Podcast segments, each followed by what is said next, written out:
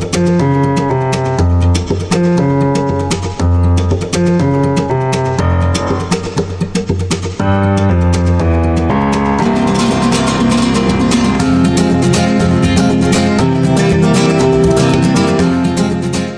Tous pour cet épisode de Passion Imo que j'ai intitulé Avis de tempête sur l'immobilier. Bon, avec un point d'interrogation parce que ça va mériter un peu de discussion. Alors pourquoi avis de tempête? Bah parce que il y a beaucoup de choses qui sont pas nécessairement des, bonnes nouvelles. Euh, et c'est ça, voilà, ça va être un peu le sommaire de cette de cette émission. Bon, tout d'abord, je vous parlerai euh, du crédit plus difficile, euh, le crédit immobilier. On a la confirmation que ce crédit, euh, bah, effectivement, il est rendu euh, un peu plus compliqué que ce qui était prévu au cours de ces derniers mois. on parlera ensuite des copropriétés en difficulté. On a des chiffres qui sont pas très réjouissants à ce niveau. On évoquera euh, cette mini polémique qui a éclaté euh, au moment de la nomination du, gouvernement. Pas de ministre du logement. Bon, est-ce que c'est si grave que ça? On va y revenir. Euh, très rapidement et un peu de manière anecdotique, j'évoquerai une, escroquerie immobilière assez, assez considérable hein, qui, qui a éclaté. Alors, c'est une histoire un peu ancienne, et puis surtout, le procès aura lieu en 2023, donc voilà, c'est, juste un, élément que je voulais, euh, dont je voulais vous parler. Et puis, euh, bah, peut-être plus important quand même, on va parler blocage des loyers, est-ce que ça va avoir lieu Et puis euh, aussi le DPE, fameux DPE qui arrête pas de faire parler de lui. Euh, depuis un an avec cette réforme, bon, qui est quand même pas très très bien passée, euh, autant auprès des professionnels que euh, du grand public. Et puis là, pavé dans la mare, un dossier dans 60 millions de consommateurs qui quand même met à mal la fiabilité du DPE. Voilà notre sommaire, on va développer tout ça. À tout de suite.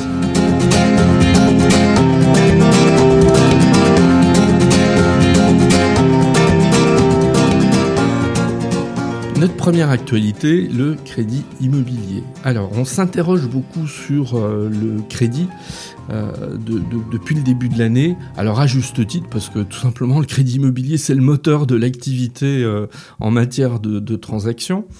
Alors, les taux ont remonté, ça on le sait. ils étaient en moyenne à 1% au début de l'année.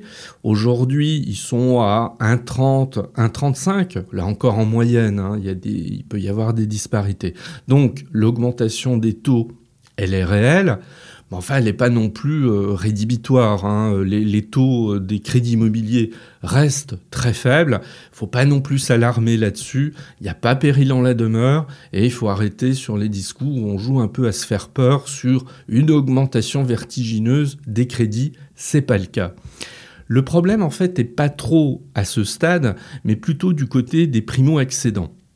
Alors comme l'a souligné ces jours derniers euh, Yann Géano, qui est le président du réseau d'agences immobilières La Forêt, ils ont constaté au niveau du réseau une baisse quand même assez importante de 5 à 7% d'acheteurs de moins de 35 ans et en particulier des employés et des ouvriers. Ça montre quoi? Ça montre tout simplement que les catégories les plus modestes euh, les primo-excédents, hein, les ménages modestes, euh, bah, ils ont un peu plus de difficultés qu'il y a un an pour acheter un bien immobilier. Alors ça, c'est un chiffre qui euh, est corroboré par un autre, un autre chiffre, par exemple l'apport. L'apport, il est en moyenne aujourd'hui de 20%.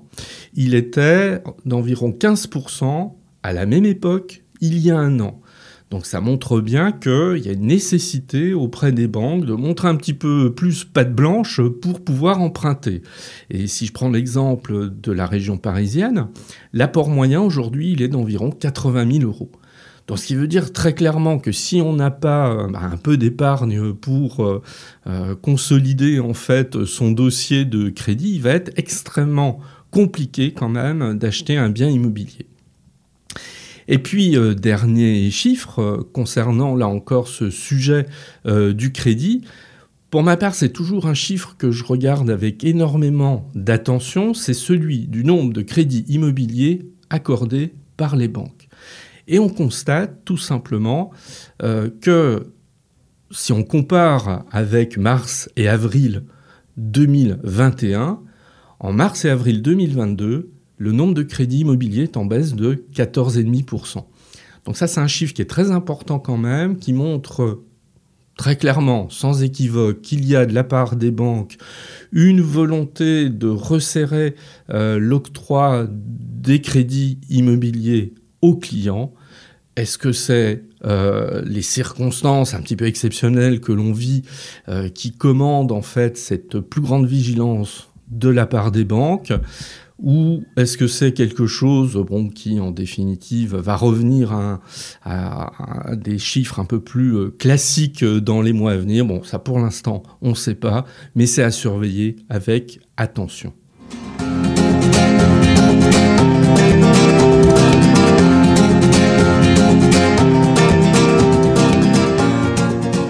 Notre deuxième actualité, c'est la situation des copropriétés. Il y a un article dans le Figaro Immobilier il y a quelques jours qui a un petit peu euh, alarmé, puisqu'on titrait Chaque copropriété a une dette de près de 8000 euros en France. Et si on globalise l'ensemble de ces dettes, on arrive à un total de 2 milliards d'euros sur euh, les copropriétés.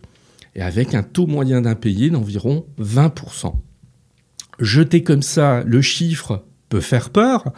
Il peut faire peur des acquéreurs qui, euh, s'ils ont un projet d'achat en copropriété, peuvent se dire mais attention, avec un, tel chiffre, est-ce qu'on risque pas de se retrouver confronté à une copropriété en difficulté? Il va falloir relativiser tout ça, parce que c'est comme souvent euh, aujourd'hui, mais ceux qui m'écoutent, euh, vous qui m'écoutez, vous le savez, c'est un peu mon leitmotiv, c'est-à-dire souvent se méfier des propos un peu alarmistes et exagérés qu'on peut entendre ici ou là. Donc il faut un petit peu les décrypter et aller au-delà de voilà des, chiffres comme ça euh, un petit peu effrayants. pourquoi? Tout simplement parce que si on va plus loin, on constate que en France, 16% des copropriétés représentent à elles seules deux tiers des impayés. Alors vous voyez, on voit se dessiner en définitive une situation où on a des copropriétés en réelle difficulté et la majeure partie d'entre elles, environ 85%, qui connaissent euh, soit pas d'impayés, soit des taux d'impayés relativement modestes. Ça, c'est le premier élément. Et puis après, il y a une euh, répartition géographique qui est pas très très étonnante en définitive, parce que cette répartition géographique des copropriétés en difficulté, elle va se superposer avec euh, la carte euh, des, des, situations difficiles.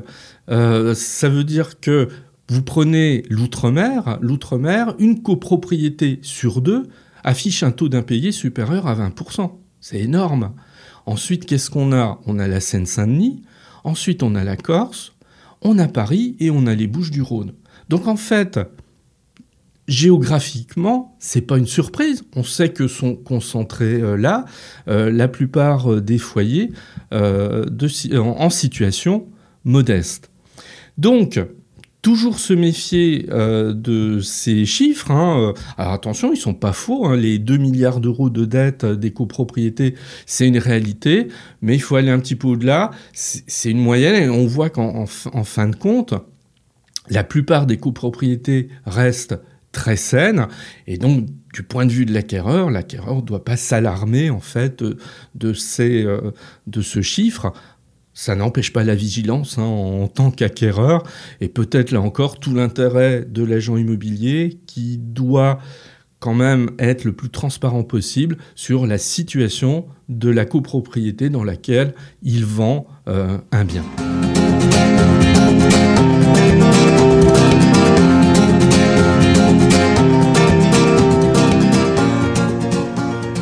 Troisième actualité, le ou la ministre du Logement absent du gouvernement.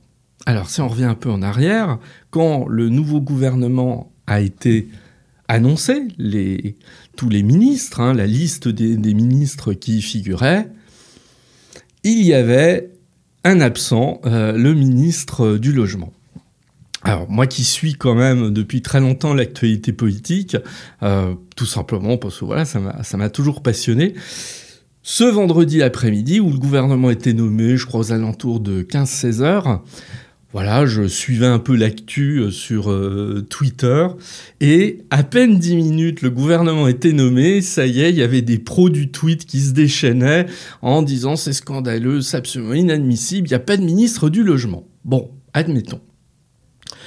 Moi j'ai envie de dire et alors euh, faut juste rappeler le contexte dans lequel ce nouveau gouvernement a été nommé. Et quand je fais ça, je ne le défends pas. C'est juste, voilà, ma petite et modeste position d'observateur. Parce que c'est pas nouveau, c'est pas la première fois que ça arrive. Ce gouvernement est un gouvernement d'attente, de transition. On a un président de la République qui a été élu et on a une élection législative qui, va se dérouler là dans quelques semaines et qui va désigner une nouvelle majorité au Parlement. Donc le gouvernement actuel ne sait pas s'il aura la majorité pour gouverner. Premier élément. Deuxième chose, vous avez une quinzaine de ministres dans ce gouvernement qui ne savent même pas s'ils seront encore présents dans quelques semaines. Parce qu'on leur a dit, vous allez être candidat euh, dans des circonscriptions, mais si vous perdez, vous allez quitter le gouvernement. Autre incertitude. Et puis autre incertitude, vous n'avez pas de secrétaire d'État. Tout simplement, les secrétaires d'État seront nommés ultérieurement, c'est-à-dire après l'élection législative. Qu'est-ce qui risque de se passer? Ben, un truc qu'on a eu très souvent sous la Ve République, c'est qu'on ait sans doute un secrétaire d'État au logement qui sera rattaché à un ministre de plein exercice. Donc, euh, et je prends date hein, là-dessus, vous pourrez me crier dessus euh, dans quelques semaines euh, si j'avais tort, c'est ce qui va se passer, et ministre ou secrétaire d'État, nous aurons bien quelqu'un au sein du gouvernement qui aura en charge le logement. Cette polémique, elle m'amuse pour aussi autre chose. Euh, si on a un peu de mémoire, euh, on se souvient qu'en 2014, nous avions une ministre du Logement, Cécile Duflot, qui a sans doute été l'une des ministres les plus honnies, critiquées euh, de tous les ministres du Logement. Certains n'hésitaient pas à dire c'était la pire qui, qui n'avait jamais existé. Bon, pourquoi? Parce qu'elle a, euh, sous son impulsion, il y a une loi qui a été votée, qui a quand même changé beaucoup de choses dans la profession immobilière. La loi Allure, loi très critiquée, bon, mal rédigée par certains côtés, on va pas se le cacher, mais qui pouvait avoir aussi des, éléments beaucoup plus positifs. Bon, huit ans après, on est un peu passé sur les polémiques. La loi, elle est rentrée un petit peu dans la, dans la, voilà, dans la, dans le fonctionnement euh, de la profession immobilière. Pourquoi je dis ça? Parce qu'en conclusion, quand on a un ministre, il y a des critiques et les gens sont mécontents. Puis quand il n'y en a pas, euh, bah, il y a tout autant de critiques et les gens sont tout autant mécontents. Oui, j'oubliais, on vit en France.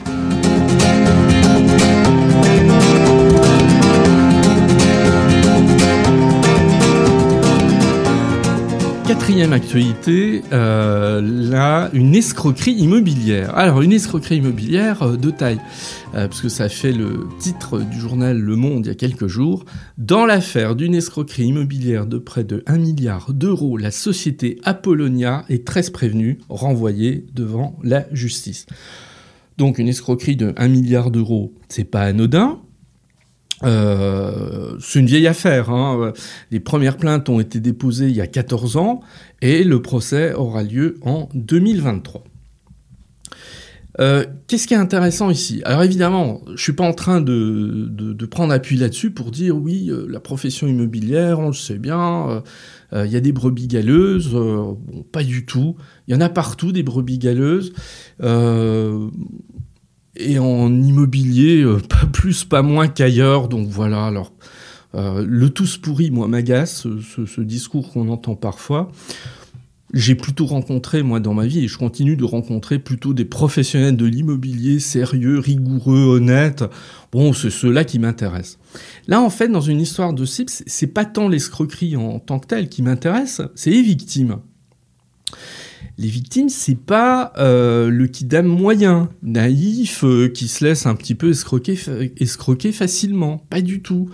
Euh, ici, les victimes, ce sont des médecins, principalement, des chirurgiens, dentistes, etc. Donc, apparemment, l'escroquerie, très bien organisée, elle ciblait plutôt ce type de clientèle. Et en fait, euh, ce qui est intéressant, c'est que ce sont des victimes qui, à la base, ont toute la capacité intellectuelle à être en alerte face à quelque chose qui pourrait sembler, a priori quand même, euh, un petit peu trop beau. Pourquoi je dis un petit peu trop beau? Parce qu'en fait, le système de l'escroquerie faisait miroiter un auto-financement des acquisitions immobilières. Bon, déjà rien que là, ça devrait attirer l'attention. Je ne dis pas que l'autofinancement n'est pas envisageable en immobilier, attention, c'est pas la norme hein, du tout euh, un autofinancement, parce que là on promettait un autofinancement total. Bon, évidemment, c'était un mirage, c'était du n'importe quoi. Et moi, je suis surtout impressionné ici par euh, des personnes qui auraient dû un peu plus s'inquiéter, un peu plus regarder au-delà euh, des éléments qu'on leur présentait. Et force est de constater que dans des périodes, et on la vit en ce moment, où des produits de placement traditionnels ont pu autant la cote que par le passé. Je prends l'exemple du livret A, même si ça n'a rien à voir avec évidemment du, financement immobilier de ce type, hein, où, vous avez des gens qui ont investi plusieurs millions d'euros. Euh, un livret A à 1% dans un contexte d'une inflation qui serait aux alentours de 4%, bah évidemment, ce n'est pas un produit très euh, attractif. On perd de l'argent, nécessairement. Donc il y a une tentation. Cette tentation, c'est de se dire, dans un contexte où j'ai des produits de placement moins intéressants, moins attractifs, est-ce que je ne peux pas aller voir ailleurs? Et là, c'est ailleurs, eh ben, il est souvent euh, parsemé de gens qui vous attendent, qui vous promettent euh, des rendements de 15%, de 20%, qui vous promettent de l'autofinancement, etc. Et euh, c'est ma conclusion, il faut être d'autant plus vigilant aujourd'hui, dans ce contexte-là, bah, un petit peu des marchands de bonheur. Les marchands de bonheur, ils vendent du rêve, et en général, derrière le rêve, il y a une réalité qui est un petit peu moins réjouissante, voire parfois de l'escroquerie. Donc attention. Et en définitive, bah, c'est aussi, et c'est un petit peu mon cheval de bataille, c'est là où les vrais professionnels, honnêtes, transparents, ils ont tout un boulot à faire, euh, parfois pédagogique auprès euh, des clients. Je prends juste l'exemple, bah, de leur rappeler que, notamment sur de l'investissement immobilier, bah faut pas rêver. Hein. On va pas atteindre des 10 ou 15% de rentabilité qu'en définitive, quand on a tout enlevé, ces charges, les impôts, etc., bah parfois, bah on est euh, tout bêtement à une rentabilité nette de 2%, de 2,5%, peut-être de 3 parfois, mais que, bon, voilà, il faut être un petit peu réaliste là-dessus. Donc, vigilance.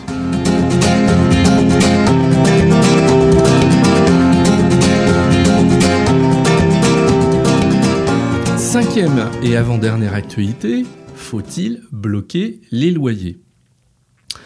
Bon, c'est la démonstration. Depuis le début, je raconte pas que des choses extrêmement euh, drôles euh, concernant euh, l'immobilier. Alors pourquoi on en revient à parler de cette question? Est-ce qu'il faut bloquer les loyers?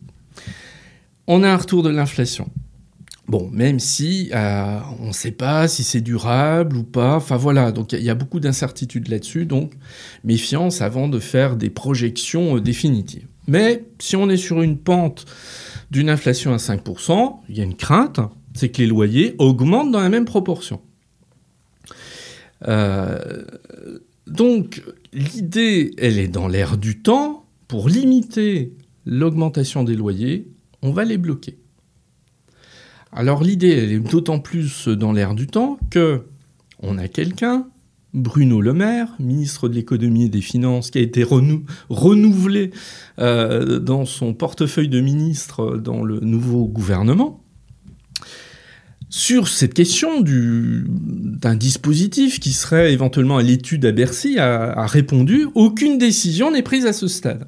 Or, quand un ministre dit ça, c'est que ça sous-entend que bah, si aucune décision est prise à ce stade, c'est qu'à minima, on y, on y réfléchit.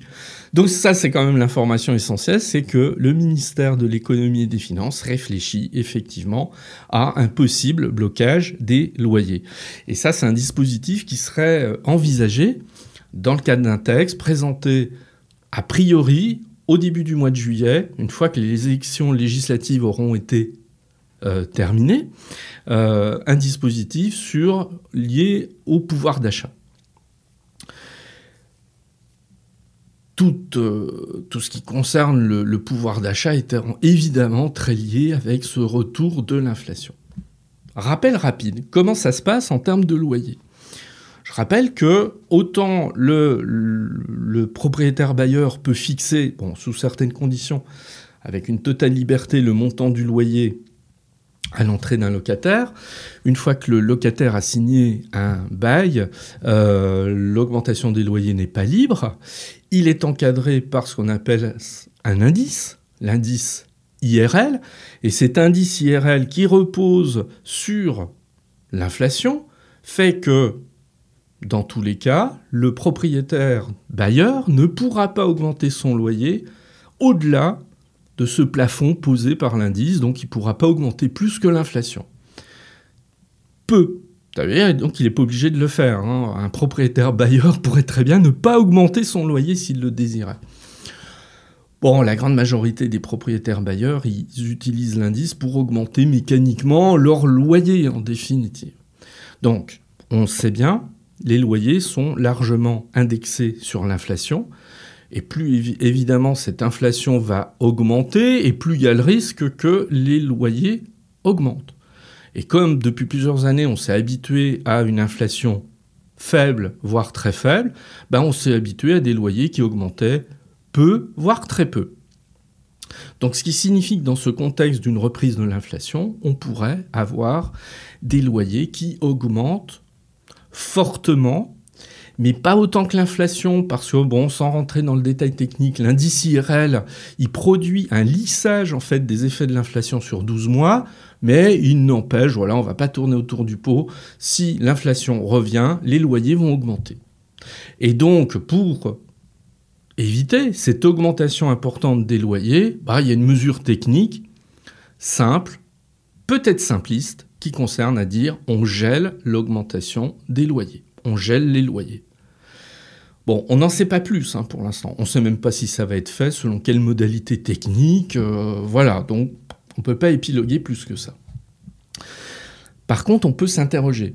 Déjà, est-ce que c'est nouveau de bloquer des loyers ou d'en limiter l'augmentation? Bon, pas du tout. On a un exemple. Ce qu'on a appelé la loi de 1948.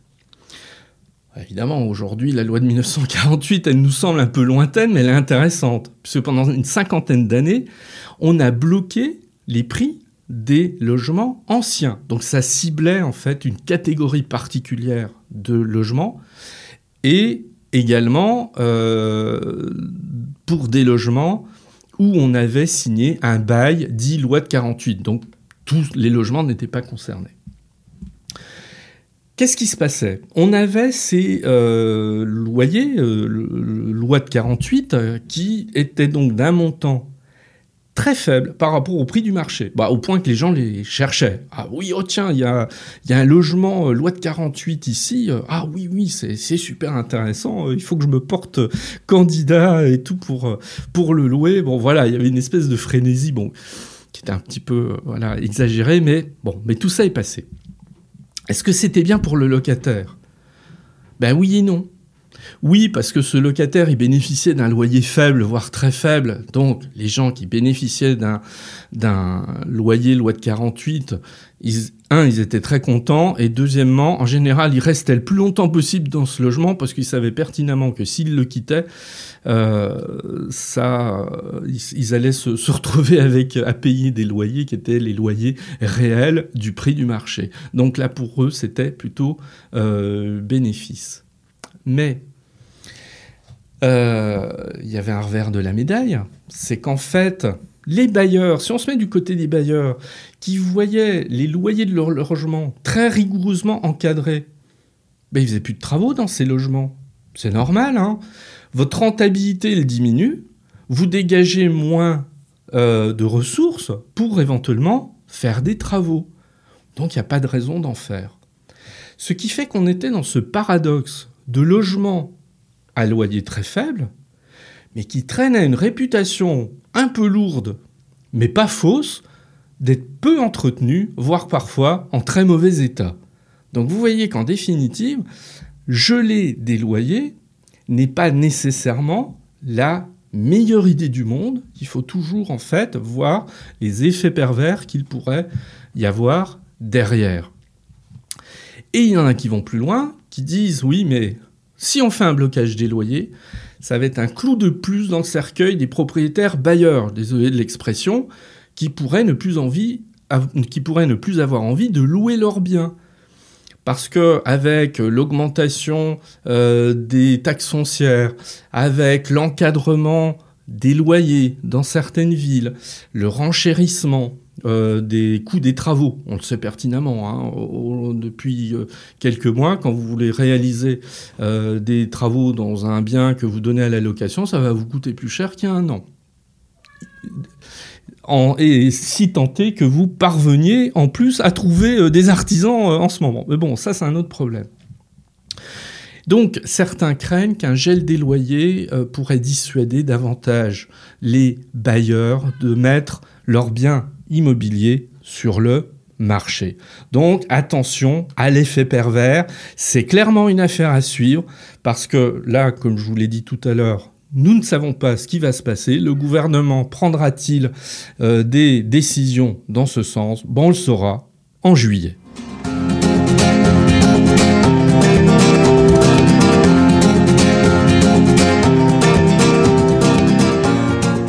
Pour notre sixième et dernière actualité, on va parler DPE, diagnostic de performance énergétique. Le DPE, il part d'un bon sentiment, 2006, on veut créer un classement des bâtiments qui va de A pour les meilleurs jusqu'à G pour ceux qui sont de véritables passoires énergétiques euh, et qui posent un vrai problème en termes d'isolation, de chauffage, etc.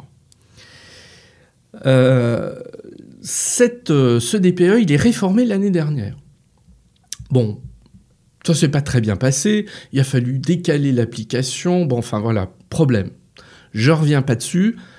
J'avais consacré tout un épisode qu'on peut toujours écouter sur la réforme du DPE, où j'avais interviewé un diagnostiqueur, Denis Mora, qui nous avait donné son point de vue, et en plus un point de vue euh, très, très intéressant et très enrichissant pour comprendre un petit peu ces, mécanismes. Euh, Là vient d'être publié, euh, et c'est 60 euh, millions de consommateurs, qui a publié un dossier dans son numéro de juin, donc on trouve en kiosque, hein, qu'on peut acheter. Pour ma part, je l'ai acheté, je l'ai commandé sur Internet. Euh, voilà, on peut le commander en ligne. bon, je, n'ai pas d'action chez eux, je ne fais pas de publicité, mais simplement on peut se procurer ce dossier. Et ce dossier, c'est un vrai pavé dans la mare, parce que 60 millions de consommateurs a réalisé une opération bon, toute simple en fait. Ils ont pris des biens et ils ont appelé plusieurs diagnostiqueurs pour diagnostiquer ce même bien. Et je vais donner deux exemples qui sont euh, évoqués par l'article. Une maison de 1948 dans la région de Bordeaux, elle est classée B par un diagnostiqueur, donc plutôt pas mal. C par un, deux autres, et D par deux autres. Donc on va de B à D, puisqu'en fait ils ont fait appel à cinq diagnostiqueurs à chaque fois. Donc, voyez, cinq diagnostiqueurs, on se retrouve avec trois classements différents. Une autre maison, à Corbeil-Essonne. Alors cette maison, elle a été construite en 1993, donc pas très ancienne, rénovée récemment, équipée d'une pompe à chaleur.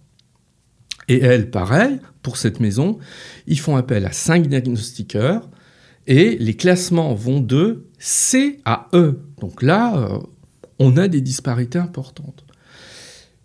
Et la surface, euh, là encore, il y a des écarts. C'est des, éléments sur lesquels, logiquement, il ne devrait pas y avoir d'écart, d'autant plus, soyons honnêtes, une maison de 1993, c'est pas la maison de Biscornu du XVIe siècle pour laquelle parfois il est compliqué de faire un mesurage précis, il hein, faut, être honnête là-dessus. On arrive là à des différences qui vont de 94 mètres carrés jusqu'à 120 mètres carrés. Donc il y a un écart assez important quand même dans les erreurs, parce que manifestement il y a des erreurs hein, quand on arrive à de tels écarts. Alors évidemment, 60 euh, millions de consommateurs euh, tirent un peu à boulet rouge euh, sur les diagnostiqueurs. alors, c'est des fois un petit peu le tort que je fais à ce magazine, à cette association, hein, malgré bon, tout le caractère honorable qu'elle peut avoir, c'est parfois, je trouve, de prendre quelques exemples et de les globaliser. Bon, c'est intéressant, hein, ça, mais est-ce qu'il faut pour autant euh, tout mettre, tout le monde dans le même sac? Bon, à voir. Mais quand même, cette étude, elle interpelle. Alors, ils disent qu'il y a un manque de formation des diagnostiqueurs. Moi, je ne sais pas. Hein, je ne suis pas capable, moi, de, de, répondre évidemment à cette question, mais en tout cas, ça interroge.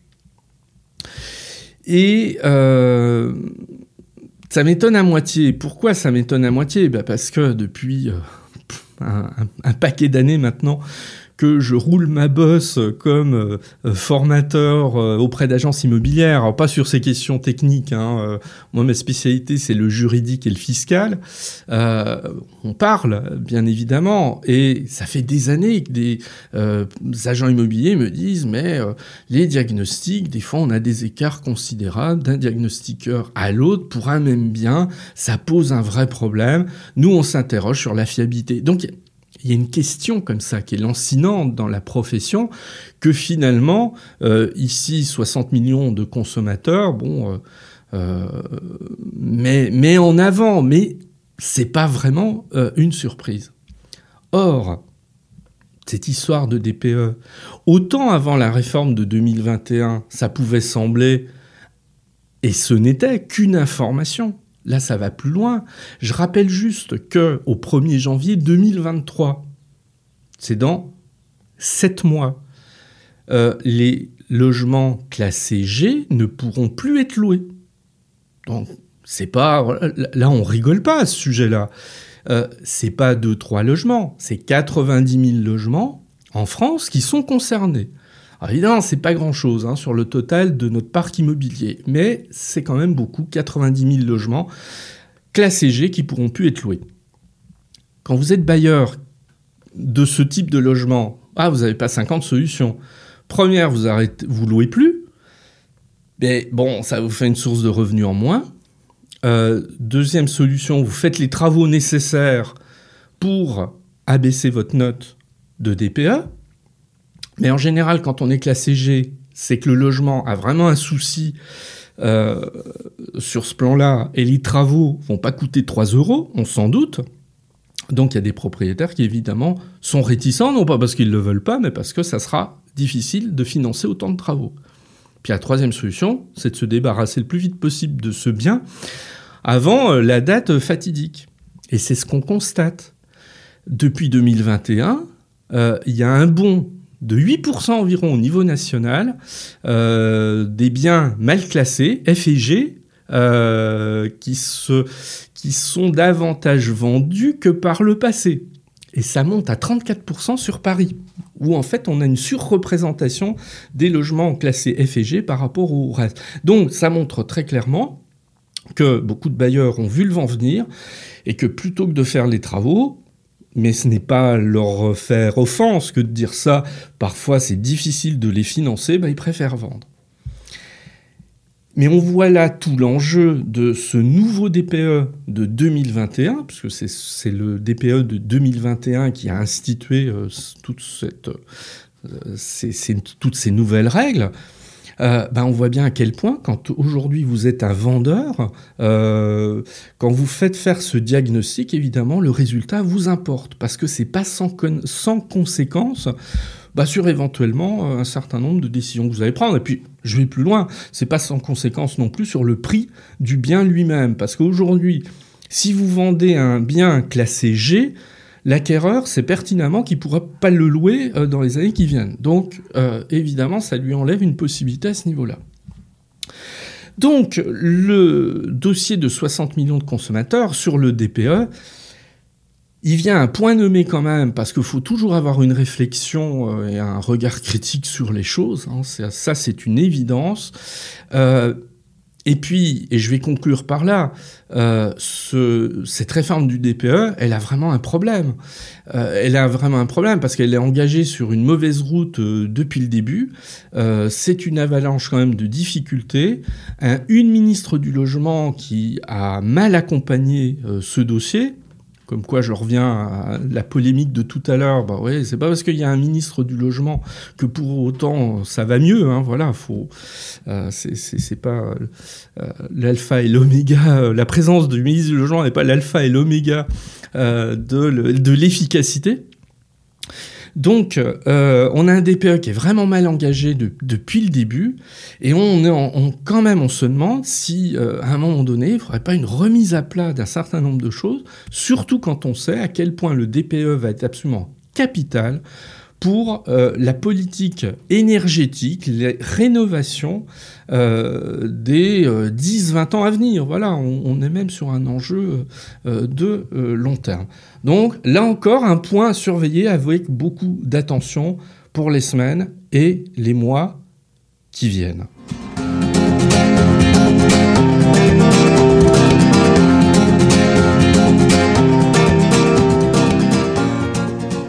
Passion Imo, c'est terminé. On a fait un petit tour euh, de l'actualité. Le mois de juin euh, est là. Euh, le mois de juin est là. Bon, les beaux jours, donc je vous souhaite à toutes et à tous d'excellentes semaines avant l'arrivée des vacances. À bientôt.